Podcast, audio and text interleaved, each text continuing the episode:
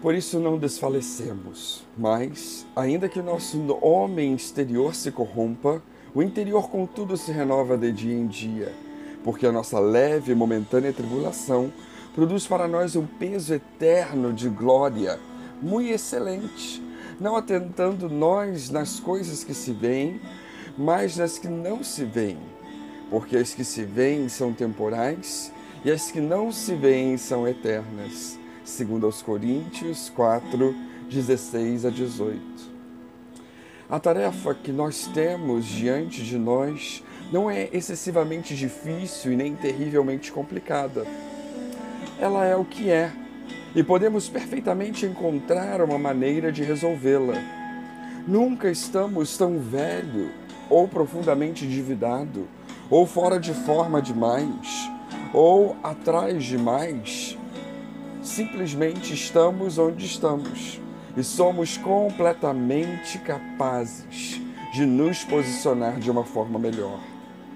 Há um pensamento de Robert Schuller muito interessante que diz: se pensássemos mais em termos possibilidades do que impossibilidades, a qualidade da nossa vida seria outra.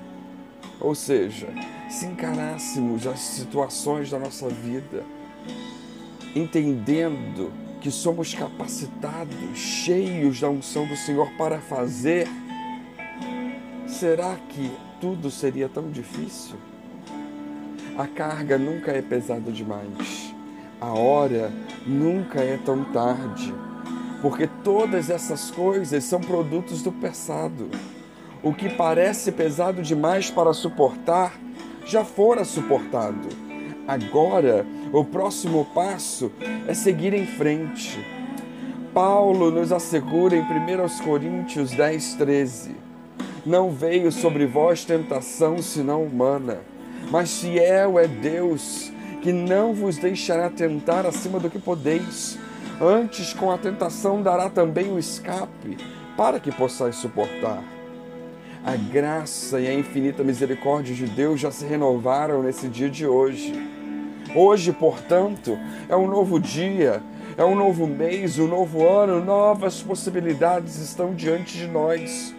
O peso e as dificuldades que estão sobre os nossos ombros são suportáveis e não há nada que possa nos impedir de sermos tudo que Deus deseja que sejamos o nosso Senhor Jesus Cristo está reafirmando o convite: vinde a mim, todos vós que estáis cansados e oprimidos, e eu vos aliviarei. Tomai sobre vós o meu jugo e aprendei de mim, que sou manso e humilde de coração, e encontrareis descanso para as vossas almas, porque o meu jugo é suave e o meu fardo é leve. Que Deus nos renove e nos dê força